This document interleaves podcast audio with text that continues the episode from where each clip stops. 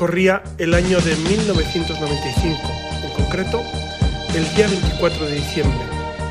Ese día, en un monasterio en el norte de Argelia, en el monasterio de Tibirine, se presentaron un grupo de terroristas, pidieron medicinas y dinero a los monjes. También pidieron que uno de los monjes, el hermano Luke, es médico era un médico de 80 años, dejase el monasterio Da para atender a comienzo los La Luciérnaga heridos. con el abad, padre José Ramón padre Velasco. Cristian, respondió que sus peticiones eran imposibles, no tenían dinero y el hermano médico era muy anciano para ir a las montañas. Después de esta visita, el abad y los demás trapenses sabían que su vida corría peligro. Pensaron en dejar el monasterio para evitar un suicidio colectivo. A los pocos días se presenta el obispo y habla con la comunidad y respeta la decisión que han tomado, pero les pide que reflexionen en el significado de su ida. Muchos otros religiosos y religiosas se dejarán llevar por el pánico y abandonarán también sus comunidades. Y entonces, en esas circunstancias, el abad, el padre Cristian, invita a los monjes a la oración. Y desde el diálogo con Dios, cada uno debía decidir si permanecer en el monasterio o abandonar la zona.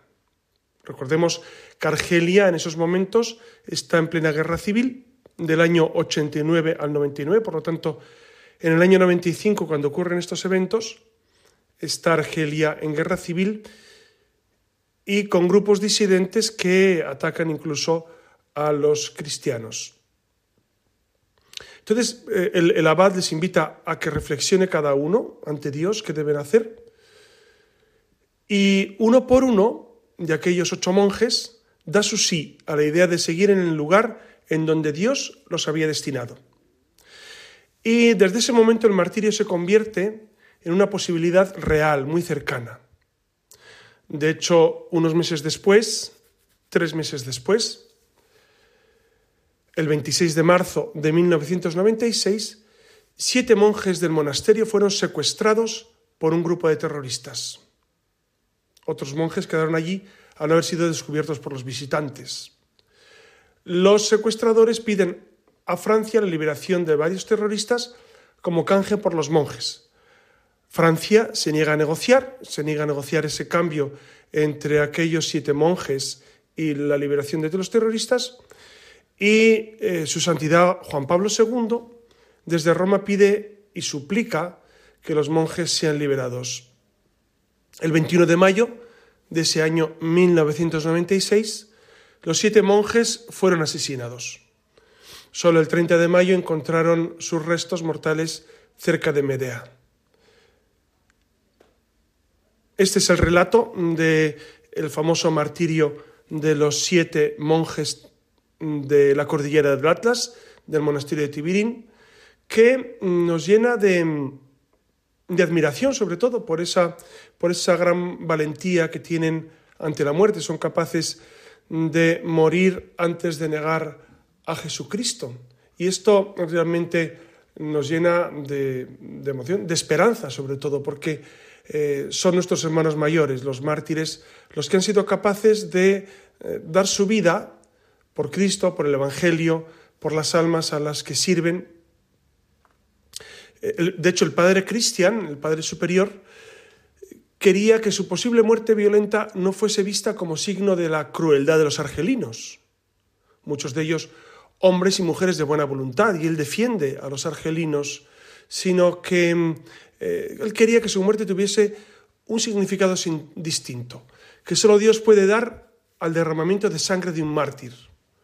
Por eso eh, él escribe antes de su fallecimiento, sabiendo que, que pues, su vida podía llegar a su fin, que podían ser mártires, eh, él escribe una carta preciosa eh, y unos textos preciosos, pues sobre todo eh, invitando, invitando a, a, a, los cristianos de buena voluntad, a los que leyeran, que a rezar por él para que fuera digno de, de ese don, del don del martirio. Y dice en un momento, eh, mi vida no vale más que otra, tampoco vale menos. De todos modos, no tengo la inocencia de la infancia. he vivido lo suficiente como para, como para pasar y como para saber que soy cómplice del mal que desgraciosamente parece prevalecer en el mundo. Esta, esta, es la profunda humildad de este hombre que ante la muerte, pues evidentemente reconoce su propia debilidad, pero se entrega con valentía a este profundo dolor que, va a sufrir. Y como les digo, siete de, esos monjes fallecen, eh, los asesinan, mejor dicho, los asesinan, les cortan la cabeza. Y mm, Juan Pablo II, eh, después de conocer la muerte de estos, de estos monjes, eh, en, una, en una de sus locuciones dice, el testamento que don Cristian, el superior, nos ha dejado ofrece a todos una clave que nos permite comprender los trágicos acontecimientos en medio de los que él y sus hermanos tuvieron que moverse y cuyo significado final ha sido el don de sus vidas a Cristo.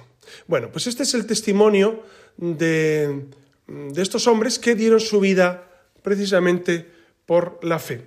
Y en este programa de la Luciérnaga, en esta noche, quisiera recalar sobre esta realidad, la realidad de los cristianos perseguidos en el mundo.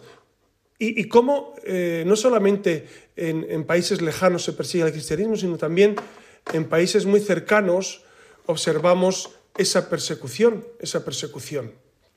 Ustedes saben que cada cinco minutos se asesina a un cristiano por razón de su fe, cada cinco minutos en el mundo.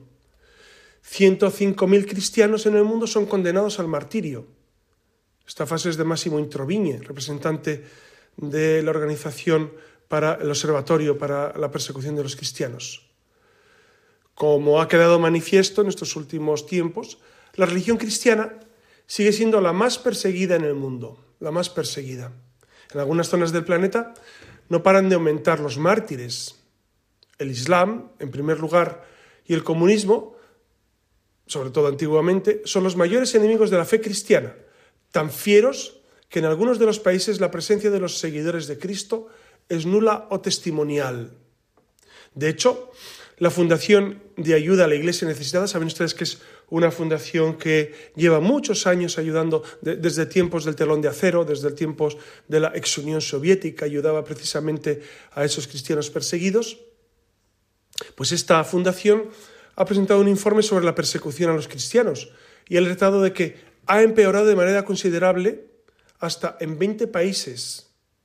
E incluso surge la amenaza de la extinción de los cristianos en Oriente Medio. Y es verdad, la guerra en Siria eh, ha provocado, como saben, la, salida, la guerra en Irak, también que había algunos cristianos, eh, por supuesto el Líbano hace años, eh, Palestina, también que, algunos cristianos permanecían allí. No olvidemos que la zona de Belén, que, era un enclave pues, eh, de reigambre católica y cristiana, pues ha perdido mucho de sus, de sus habitantes. Es decir, en, Oriente Próximo, Oriente Medio, ha habido una gran persecución hacia los cristianos, especialmente hacia los cristianos. Entonces eh, es necesario recalar esta realidad para, para ser conscientes de ella y, sobre todo también para, de alguna manera, eh, reivindicar esos derechos que, la ONU promulgó en el año 1948, que era el derecho a la libre expresión religiosa. Y es verdad que todos los relatos de los incidentes de, las persecuciones indican eh, que eh, las persecuciones son cada vez peores y más inclementes. Eh, iglesias incendiadas, cristianos presionados a convertirse, violencia de grupos de gente contra hogares cristianos, secuestro y abuso de niñas cristianas, propaganda anticristiana en los medios y desde los gobiernos, discriminación en escuelas, en lugares de trabajo.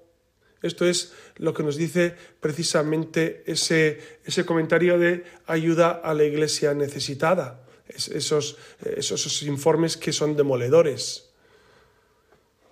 ¿Y, cuáles son, y cuáles son los, los principales eh, lugares donde se persigue el cristianismo?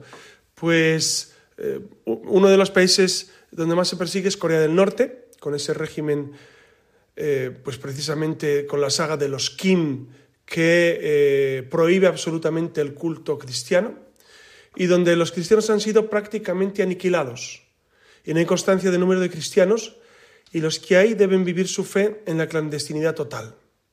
De otro modo, en Corea del Norte pueden ser condenados a muerte o enviados a campos de reeducación, donde muchos de ellos mueren de hambre o por los trabajos forzados. Esto son realidades de hoy, no son realidades de hace 50 años o del siglo XIX. No, no, no.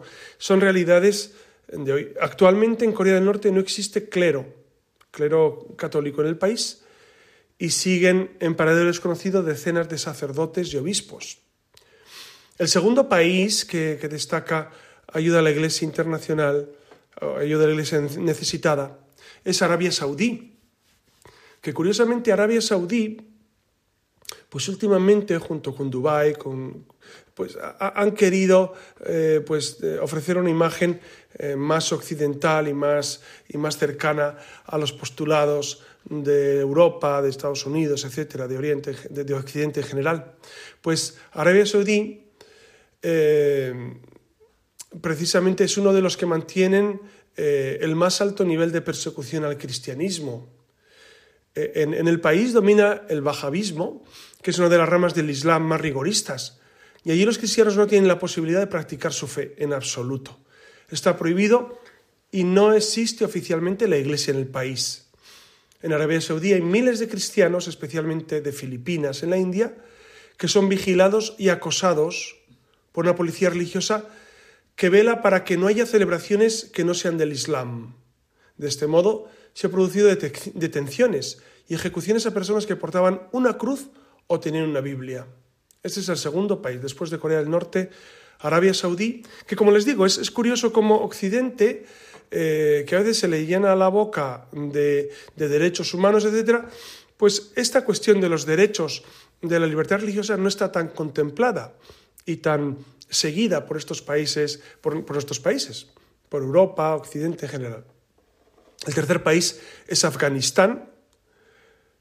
Eh, eh, está sumido en el caos, por supuesto, Afganistán. Saben que, que precisamente eh, las fuerzas norteamericanas salieron del país hace ya un año y medio, ya va para dos años, y allí los talibanes dominan amplias zonas del país y todos los seguidores de Cristo, los cristianos, son profundamente perseguidos.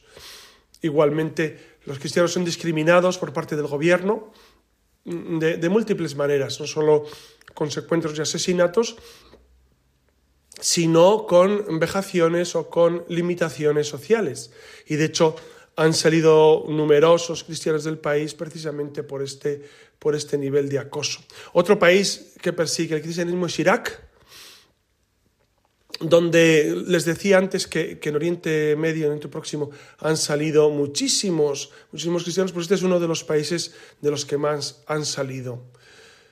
Precisamente eh, el 40% de los refugiados que, iraquíes fuera del país son cristianos, son cristianos.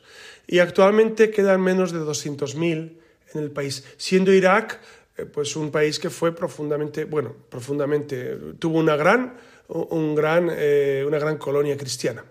Otro país que persigue intensamente a los cristianos es eh, Somalia. Somalia está sumido en una anarquía y en este país la práctica de cualquier religión que no sea el Islam no es permitida y no quedan iglesias abiertas en todo el país. Otro país es Maldivas, Mali, Nigeria, Irán, Yemen, Eritrea, etc. Son los, los diez países eh, donde más se persigue a los cristianos.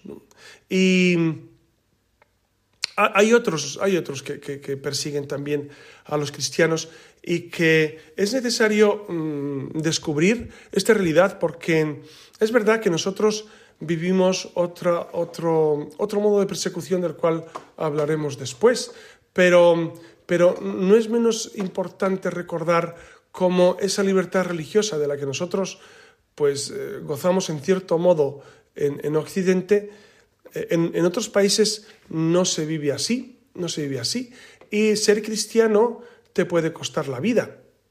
Eh, pienso en países de América Latina, estoy pensando especialmente en Cuba, en Nicaragua y en Venezuela, donde el cristianismo es profundamente perseguido y, y, ser cristiano pues te puede costar te puede costar serios problemas o por lo menos manifestar o defender algunas, algunas ideas algunas ideas concretas te puede costar eh, serios problemas. Por eso por eso es necesario no solamente recalar en esos grandes eh, titulares de, de los perseguidos pues en, Oriente y en África, sino, sino también en América Latina, donde hay persecución. No olvidemos que hemos vivido también unos episodios tremendos de persecución eh, en, Perú, en Perú con los, con los famosos mártires de Sendero Luminoso.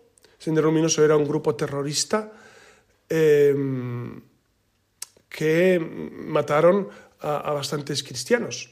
¿no? Estoy recordando ahora a Sor María Agustina Rivas López, que era conocida como Aguchita, que fue una religiosa mártir eh, en Perú en 1990. O también a dos famosos sacerdotes polacos que estaban en Perú, el padre Miguel Tomasek y Zbigniew Strawlowski, que eran, que eran franciscanos precisamente, que también en el año 91 fueron asesinados por el hecho, eh, y fue por odio a la fe. Entonces, quiero decir con esto que también, también en América Latina hemos, hemos vivido esa realidad, la realidad del martirio. Por eso eh, es necesario eh, recordar esto, estos acontecimientos para qué? Para no olvidar que el cristianismo tiene una clarísima vocación martirial y que la persecución a la iglesia se ha dado siempre y que seguramente ahora vivimos una de las peores etapas de persecución en la historia en la historia del cristianismo, seguramente ahora vivimos una etapa mucho más dolorosa que en otras ocasiones. Por eso es necesario recalar en esta realidad y saber, y saber que estamos llamados a, dar la vida precisamente incluso en estas circunstancias eh, tremendas y, extremas de, de, esa persecución. Si les parece, vamos a tener un momento de, de intermedio musical. Vamos a escuchar de, de de, esta, de esta comunidad y de esta, y de esta forma de hacer música que nos ayuda tanto a la meditación. Vamos a escuchar una, un tema que dice, el alma que anda en amor ni cansa ni se cansa. El alma que anda en amor. Este texto es de San Juan de la Cruz. El alma que anda en amor ni cansa ni se cansa. Y, es, es, un texto precioso porque luego se intercala con algunos textos de San Pablo para recordar cómo el amor es lo digno de fe. ¿Por qué eh, Tertuliano decía que la sangre de mártires es semilla de cristianos? Precisamente por el amor, porque el amor hace que esos cristianos que dan la vida sean ejemplo para los que, los que vienen después, para los que después de ellos están precisamente eh, pues anhelando también dar la vida, dar la vida. Por eso también Jesucristo, recuerdan ustedes que en el Evangelio dice esto mismo, en Mateo 24, dice, entonces os entregarán a los tormentos y os matarán, y seréis aborrecidos de todos los pueblos a causa de mi nombre. Entonces se, escandalizarán muchos, y unos a otros se harán traición, y se aborrecerán, y se levantarán muchos falsos profetas que engañarán a otros, y por exceso de la maldad se enfriará la caridad de muchos, pero el que persevere hasta el fin será salvado. Este es el texto Mateo 24, 9, que nos habla precisamente de cómo Cristo anuncia, anuncia esa realidad, la realidad de, de ese martirio y de esa persecución que van a sufrir los que sigan a Jesucristo. Por eso, si les parece, vamos a escuchar este tema, el alma que anda en amor ni cansa ni se cansa, y enseguida continuamos.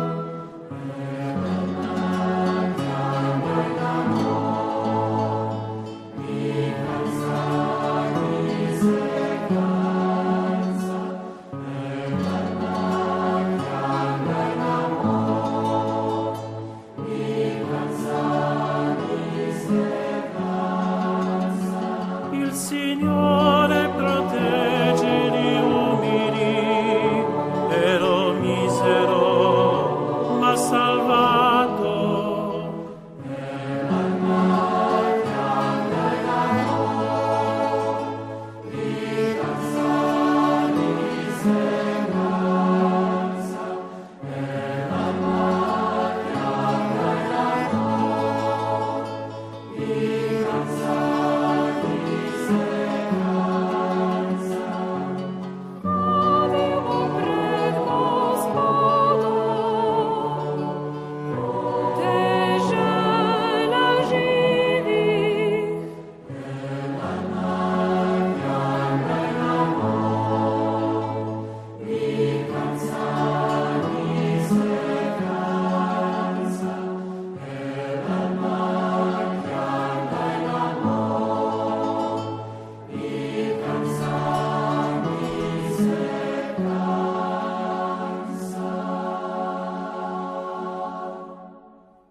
Y continuamos con nuestro programa de la Luciérnaga, que como saben se emite quincenalmente mm, de 12 a 1 de la madrugada, el miércoles de 12 a 1 de la madrugada, quincenalmente, y que trata de, iluminar pues algunos aspectos de la vida cristiana, la vida eh, pues del día a día de los cristianos, nuestra relación con el mundo, nuestra relación con la razón, con la filosofía, con la ciencia.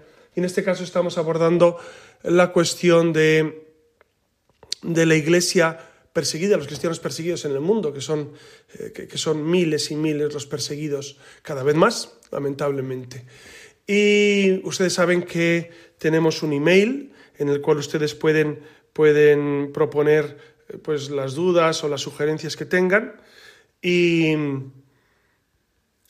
tengo algunas, algunos mensajes que, que he recibido y sobre todo, sobre todo a, raíz de los últimos programas, pues ahí el, último era sobre las bendiciones de las parejas irregulares, etcétera, y otras cuestiones que fueron pues sobre el seguimiento del cristianismo al Papa, a la Iglesia, etcétera, etcétera.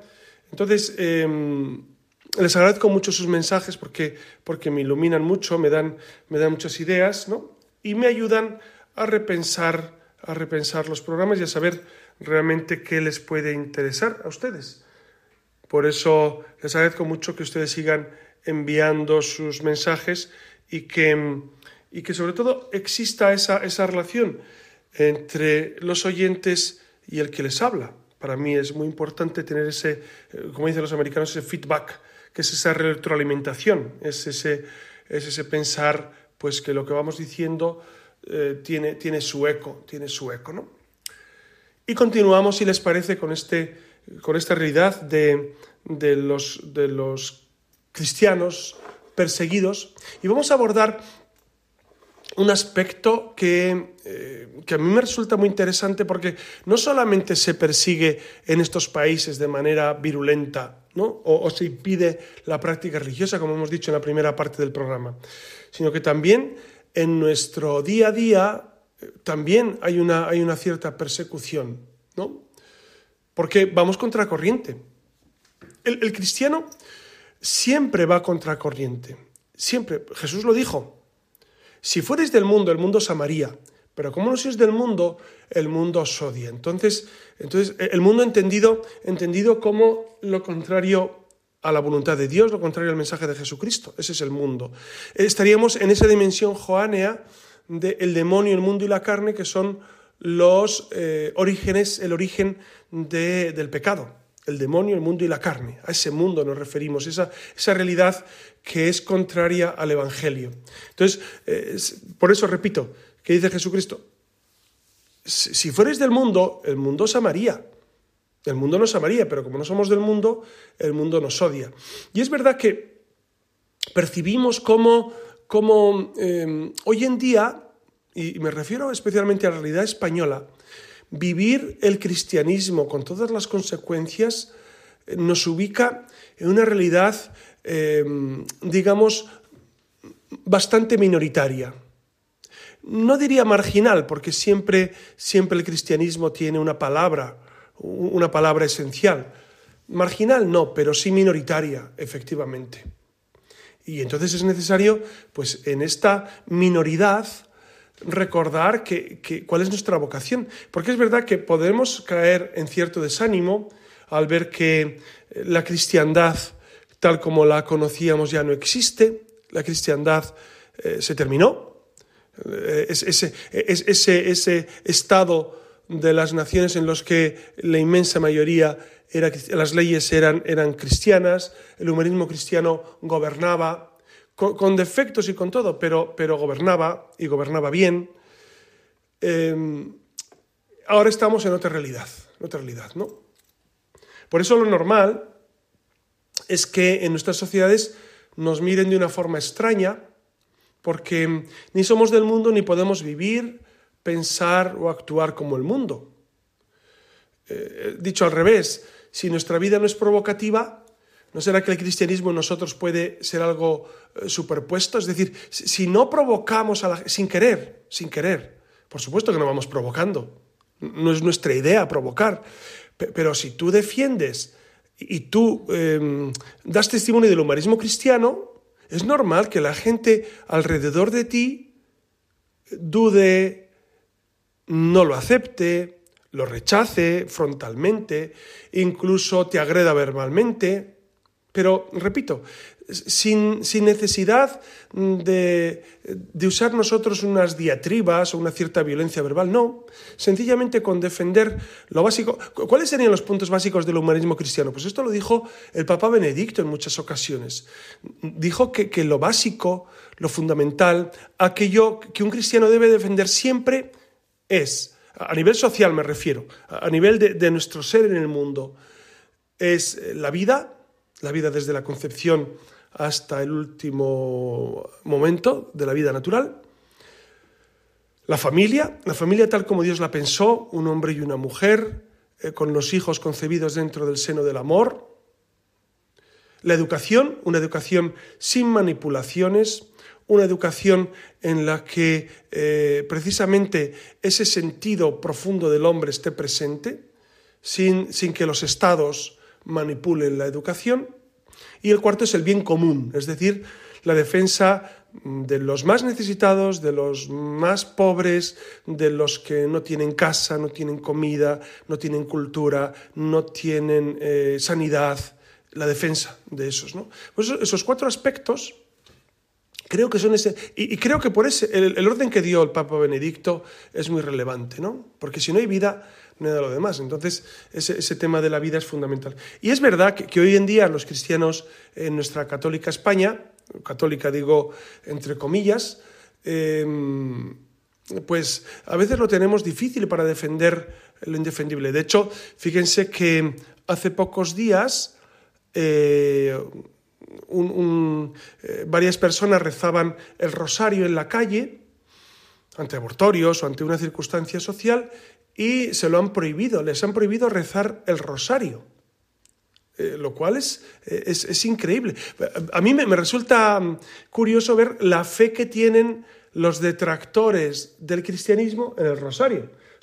seguramente saben que, el rosario es un arma poderosísima, por eso impiden rezar el rosario en la calle. Lo cual, si ustedes lo piensan detenidamente eh, como yo, eh, uno no sale de su asombro uno no puede salir de esas... ¿Cómo es posible impedir que la gente rece el rosario en la calle? Ante un abortorio o ante una circunstancia social o, una reivindicación, bueno, pues eh, el modo que, que yo tengo de reivindicar es rezar el rosario. ¿Cuál es el problema? Pues se lo prohibieron, se lo han prohibido. Esto es tremendo, ¿no? Por eso, ser cristiano consecuente es, siempre ir contra, contra el statu quo, contra corriente, Em, y que todo el mundo no nos va a entender ni apoyar. Al contrario, se nos intentará ridiculizar o reducir al silencio, se nos pondrán etiquetas, etiquetas. Ahora la etiqueta que más, eh, que más prima es la de ser un, no, no, un retrógrado conservador, que eso está pasado, ser, sino ser un facha de la fachosfera, ¿no? ser un facha, un, eh, alguien que, está fuera de, incluso del sistema democrático prácticamente. ¿no? Entonces, eh, son, modos, son modos de denigrar, al contrario, por eso etiquetan de esa manera. Es verdad que la forma de vivir eh, va contracorriente.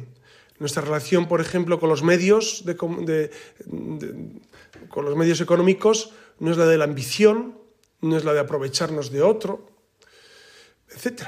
Eh, lo mismo a nivel de, familia, de matrimonio. La forma de vivir la sexualidad no es la de la pasión instintiva, la contracepción, el aborto, no. Eh, el cristiano va por el camino del amor auténtico. Aunque es verdad que estamos, que estamos eh, de alguna manera viviendo contracorriente. Y hoy en día, lo que digo yo en este programa, lo que muchos de ustedes piensan como yo, si usted lo dice en un programa de, televisión o de radio generalista, seguramente usted dure dos minutos en antena. Enseguida le cortarían y dirían, uy, no, esto, esto, esto es absolutamente contrario a, lo que esos medios defienden. Por eso, vamos contra la corriente y hoy en día un cristiano que viva con autenticidad su cristianismo, seguro que es perseguido.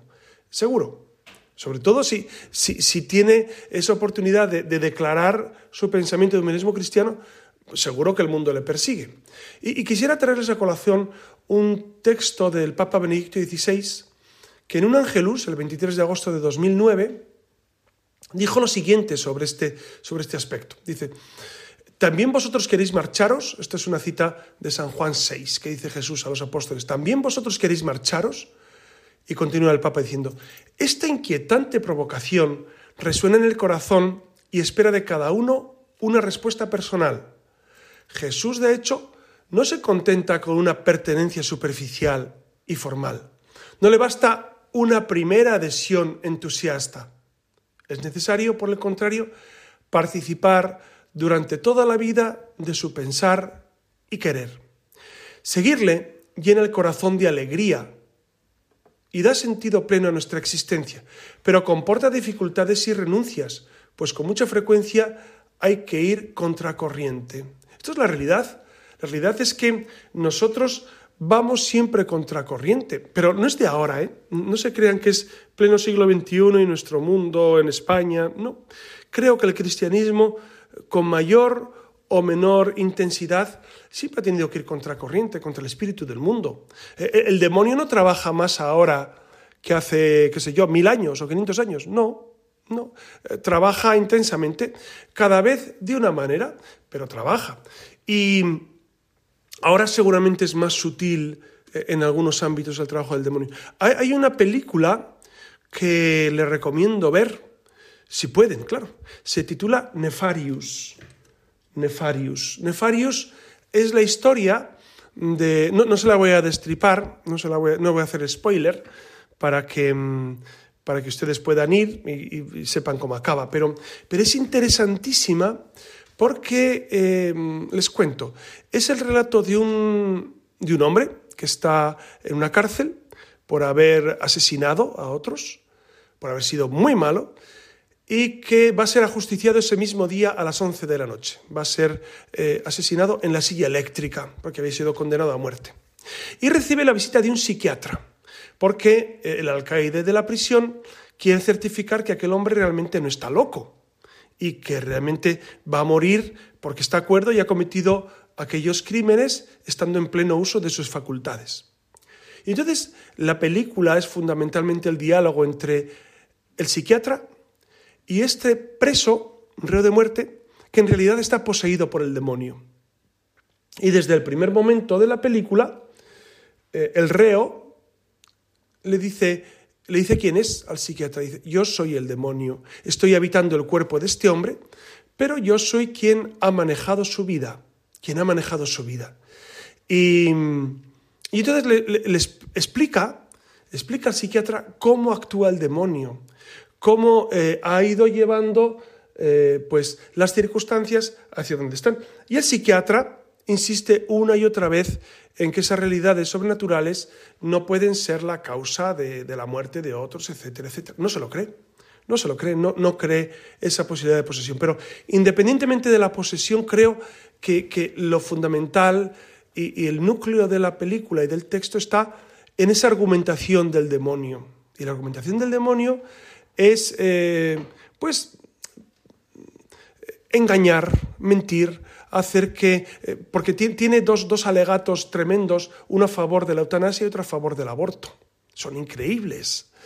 Y después entra un sacerdote en, la sala y al inicio eh, aquel, aquel endemoniado se asusta pero en cuanto ve que es un sacerdote que, bueno, que no cree mucho en la posesión, ni cree mucho en estas realidades y que, que, va, que va por un sentido muy horizontalista de la fe, pues entonces eh, el endemoniado se calma y, se relaja y dice, bueno, este es un sacerdote que no me va a hacer nada. ¿no? Pensaba que iba a ser alguien eh, pues, eh, que, con la oración iba a intentar liberarlo, pero no. Es, es muy interesante porque revela muy bien cuál es la estrategia del mal espíritu. Y el mal espíritu trata de camuflarse, de camuflarse. Bueno, entonces por eso, por eso ese texto que les leí antes del Papa Benedicto XVI es, eh, es eh, elocuente para darnos cuenta de que esa persecución está presente en nuestra vida. Y, la persecución em, quizá no sea en, nuestra España actual eh, cruenta, como lo fue en los años 30, porque la persecución de los años 30 fue, fue tremenda. Murieron más de 4.000 sacerdotes, 14 obispos y miles y miles entre, entre religiosas, religiosos, laicos. Fue una persecución brutal, como eh, seguramente no la ha habido desde los tiempos de Diocleciano, de las persecuciones de los, del tiempo de los romanos. No ha habido otra persecución parecida. Bueno, pues la táctica del enemigo seguramente, eh, por lo menos en España, ahora no es esa persecución sangrienta, sino esa persecución larvada, esa persecución que es no permitir que los cristianos eh, vivan con intensidad la fe, incluso ridiculizar la fe de los cristianos, la fe de los católicos, ¿no? Porque, la fe católica eh, hace nacer en todos un nuevo estilo de vida, es decir, va cambiando la vida de las personas, una mentalidad nueva, una afectividad nueva, y eso efectivamente al mal espíritu no le interesa que exista esa realidad pero qué peligroso sería para los cristianos, los cristianos de España fundamentalmente, que es donde seguramente escuchan este programa, qué peligroso sería para nosotros eh, pensar como el mundo, pensar como piensan los mundanos, ¿no? Eh, y, es verdad que, que a veces da profunda tristeza ver cómo los, algunos cristianos comulgamos los domingos y, y somos fervorosos en la misa dominical, pero luego vivimos como el mundo, vivimos como, pues como la gente que no tiene fe. Y a mí me sorprende esto, porque, porque veo católicos que defienden eh, pues estos, ataques contra la vida, es decir, católicos a favor del aborto, lo cual me sorprende, me sorprende sobremanera. Incluso te dicen algunos católicos de estos, eh, bueno, es que en algunos casos el aborto debe ser, pero ¿cómo, cómo es eso posible? ¿Cómo es eso posible? O la eutanasia. ¿Cómo es posible que, eh, que se defienda? Es que en algunos casos, hombre, hay que ser amplios, transigentes, dialogantes. Ojo, porque este es un engaño del demonio clarísimo. Ese espíritu de diálogo y de claudicación de cuestiones esenciales nos ha llevado a donde estamos. Es verdad que nosotros no estamos para, para eh, la beligerancia eh, física, por supuesto que no, en absoluto. Cristo, eh, Cristo ponía la otra cara y, así nos lo recomendó. Pero sí es verdad que nosotros estamos llamados a ofrecer una alternativa a esa cultura de muerte. Y es la alternativa de la vida, de la vida. Juan Pablo II, San Juan Pablo II hablaba de esa cultura de la vida, hablaba de ese evangelio de la vida. Por eso creo que, que nuestro, nuestro ser cristiano, aunque nos cueste, eh, es necesario que lo llevemos a las consecuencias finales, que es defender lo cristiano a tiempo y a destiempo, como decía San Pablo. San Pablo nunca tuvo reparos en defender lo que él pensaba que era correcto, que era precisamente esa defensa eh, pues de todo lo cristiano, y le costó, le costó la cabeza. San Pablo murió mártir, como San Pedro, San Pablo le decapitaron, a San Pedro le crucificaron boca abajo, y así los, los doce apóstoles, así los primeros seguidores de Cristo, así miles y miles de cristianos durante... Y no solamente, repito, no solamente la persecución cruenta, sino esa persecución incruenta. Por eso, por eso si les parece, en este programa yo creo que eh, eh, hemos, hemos procurado vivir esta realidad de, del martirio y de dar la vida como como un signo de la presencia de Dios en el mundo. Por eso les, eh, emplazo para, vivir nosotros muy consecuentemente nuestra fe. Y como decían los, los primeros cristianos, qué más gloria que ser mártir a mayor gloria de Dios.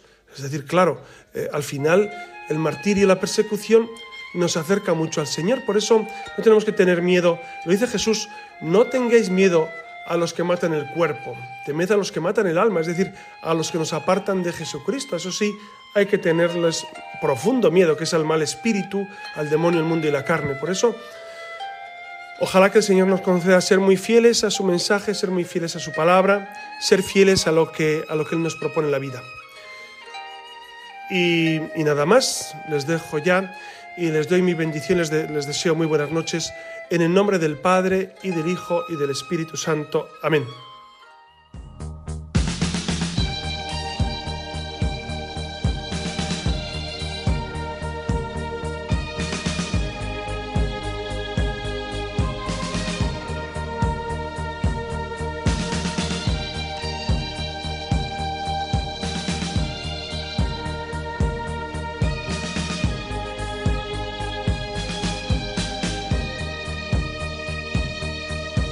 Han escuchado en Radio María La Luciérnaga con el padre José Ramón Velasco.